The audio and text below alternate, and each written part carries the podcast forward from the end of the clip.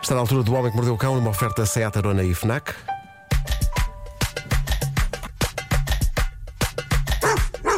O homem que mordeu o cão traz-te o fim do mundo em cuecas, com histórias marrecas, cabeludas ou carecas.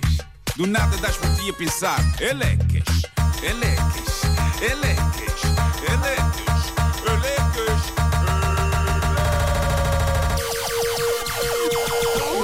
O homem que mordeu o cão traz-te o fim do mundo em cuecas. Elecas. O homem que mordeu o cão traz-te o fim do mundo em cuecas. Elecas. Título deste episódio: O que é aquilo na árvore de Natal e porque é que você tem uma lata a chupar-lhe a careca? Antes de mais, última hora, genuinamente última hora, malta, o João Gomes, que é nosso ouvinte e é um colega meu dos tempos de escola, aliás, j- já veio aqui há uns anos assistir à nossa emissão. Ele. eh, João? o João Gomes. Claro. Ele, ele Nós falamos mostrou. do João. Sim, o Gomes. O Gomes. Sim, sim, eu trato, eu trato por Gomes. Foi naquele dia que ele veio com uma camisola azul. Vocês são muito irritantes às vezes. Olha, eu não disse nada. Ah, o, o João Gomes mostrou... o, João... o João Gomes mostrou-me um anúncio de uma João, revista. o Johnny. de uma revista americana de 1948 que fala no impensável. Um anúncio de 1948 que fala do seguinte: Seven Up e leite. Seven Up e leite. Hum. Epá, o Marco, Estas mexórdias não voltes a falar disto, já pá. se falavam em 1948 e o texto do anúncio é soberbo. Diz para crianças que não querem beber leite e adultos que querem a nutrição do leite com um novo e diferente atrativo. E diz ainda: as mães sabem que esta é uma combinação reconfortante. diz que tem um sabor leve e delicado. Ai, sabem. Seven Up e Não fales leite. nisso, Não fales nisso, porque isso- é- eu, eu disse O que. Pedro isto Ribeiro está doido com Seven Up agora. Tá Eu, eu Agora imagina adoro, com leite. adoro, mas com leite é Mas pá, é quer que dizer, leite com gás não, não, não encaixa, não faz sentido. Não sei, mas eu acho que tinha que vos dizer isto. Às vezes É, provoca. que Isto já em 1948 se levantavam estas questões. Olha, em relação à Pepsi com leite, experimentei, não é grande coisa. Mas espera aí, já- em 1948 já existia 7-Up.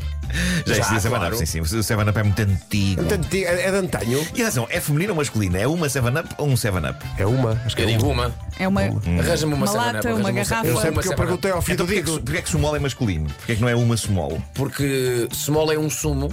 E Seven Up é Seven uma Up gasosa. é uma soda. Periga, pá, Sumo e periga. soda.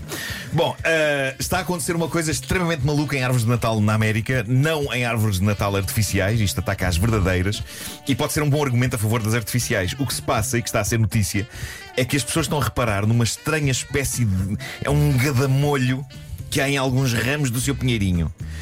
Ok? Um, um gadamolho que pode passar por pinha, parece uma pinha. Parece uma pinha um bocado mal enjorcada e assim coberta por uma espécie de uma gosma espessa e seca. Só que várias pessoas estão a descobrir isto e a mostrar nas redes sociais. Aquilo não são pinhas. E as pessoas só se apercebem disso quando já é tarde demais. Aquilo são ovos. São aglomerados de ovos da mais inesperada espécie animal. Em várias árvores de Natal reais americanas estão a aparecer ovos de louva a Deus. Vamos cá ver. O louva a Deus não se pode dizer que seja um bicho que nos faz a vida negra. É um inseto verde, com um ar ligeiramente extraterrestre, mas não se pode dizer que nos ataque, não é que nos morda. Pertence àquele grupo de espécies que, apesar do seu ar peculiar, pode-se dizer que só querem ser deixadas em paz, não é? Na vida delas, por nós. Não nos querem chupar o sangue, não querem que nos desejem mal, querem a sua vidinha. É verdade que tem aquela particularidade muito lá deles, não é? Consta que durante o acasalamento as fêmeas de louva a Deus decapitam o macho depois do serviço estar feito. E isso suponho que seja chato para eles, não é? E só podemos estar gratos que no que toca aos seres humanos este tipo de coisa não seja um traço da nossa espécie. Senão muita cabeça iria pelo ar. E era chato. Mas de resto, os louvadeus estão eh, na sua vida e nós na nossa. Dito isto, algumas pessoas talvez não achem a coisa mais interessante do mundo ter uma invasão de louvadeus nas suas casas. Mas é o que está a acontecer porque as pessoas acham que aquilo são pinhas e de repente há um dia em que de dentro daquelas supostas pinhas saem hordas de pequenos louvadeus. Há que dizer, há um fator de fofura em louvadeus bebés, porque são versões exatas, mas numa, numa escala mais pequena, dos louvadeus adultos. E isso tem a sua querideza. Mas ovos de louvadeus eclodirem em árvores de Natal resulta noutro tipo de problemas. Uma sala de estar não é o ambiente natural deles, não há comida para eles dentro das salas de estar. E então acabam por morrer à fome. Por isso começa por ser uma infestação de louvadeus vivos, e daí a uns dias é uma chuva de louvadeus mortos tombando da árvore e tornando a época natalícia mais parecida com o Halloween. Não é Sim, uma é um coisa filme O muito de bonita. terror. não. Natal.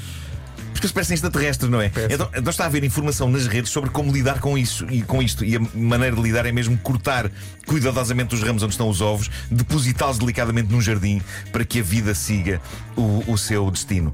Só para terem uma ideia do caos que espera as pessoas a quem acontece isso nas árvores de Natal, cada aglomeradozinho de ovos, que parece uma pequena pinha, lá está, resulta no nascimento de 100 a 200 louva-a-Deus. Uau. E há várias pinhas destas. Tem havido árvores com vários destes aglomerados e há pessoas a queixar-se que a sua árvore de Natal tem milhares de louva-a-Deus pousados sobre os ornamentos. Louva-a-Deus que estão com um certo ar de quê? quê? Mas pronto, há pessoas a abraçar estas infestações com amor e até a dar nomes aos louvadeus. Eu não sei como é que os alimentam, mas houve uma senhora no Twitter a dizer que batizou um louvadeus que lhe apareceu numa bola de Natal da árvore como Manny. É o Manny. Vale por muitos, não é? Bom, 2022 foi um ano rico em recordes extremamente giros. Falámos de, algum deles, de alguns deles ao longo deste ano. Outros escaparam-nos e foram agora reunidos numa notícia que eu achei sublime, porque há aqui coisas magníficas. Por exemplo, o caso de um senhor chamado Jamie Keaton, conhecido como Canhead, cabeça de lata, ou Canpa, avô lata. Perceberam? Grandpa, Canpa. Os netos chamam-lhe isto. Ele entrou para o Guinness por ter conseguido estampar 10 latas de cerveja na cara e na careca usando sucção de ar e o consequente vácuo.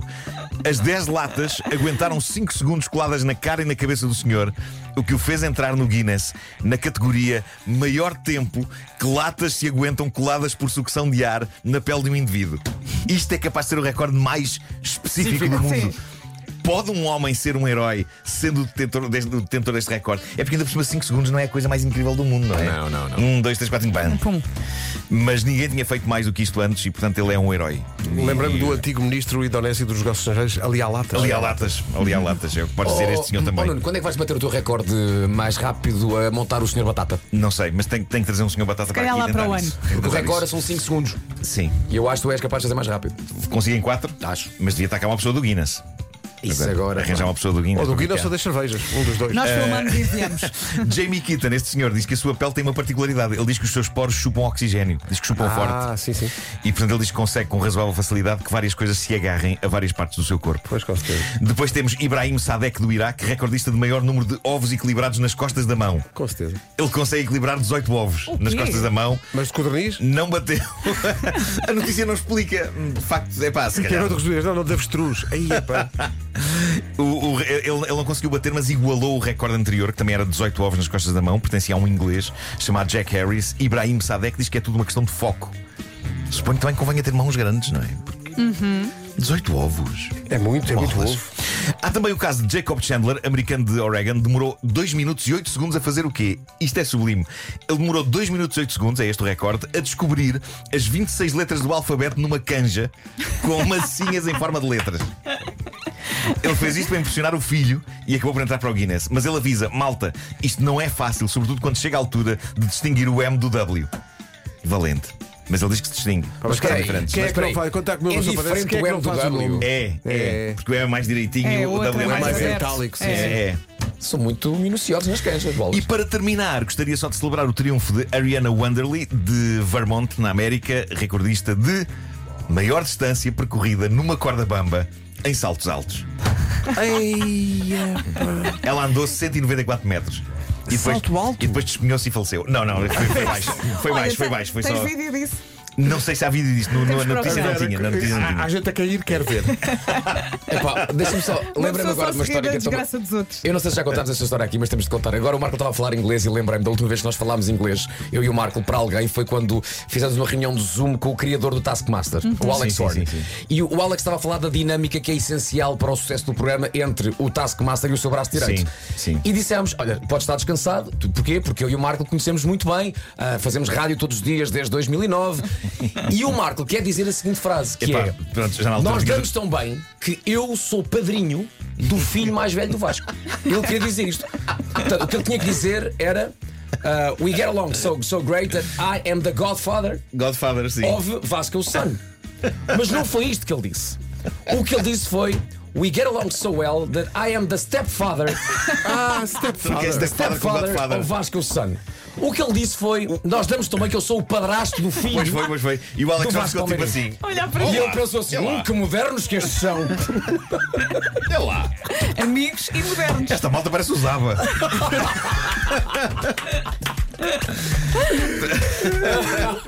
O homem que mordeu o cão traz-te o fim do mundo em cuecas. O Homem que Ai, Mordeu o ai. Cão, uma oferta FNAC, onde encontra todos os livros e tecnologia para cultivar a diferença.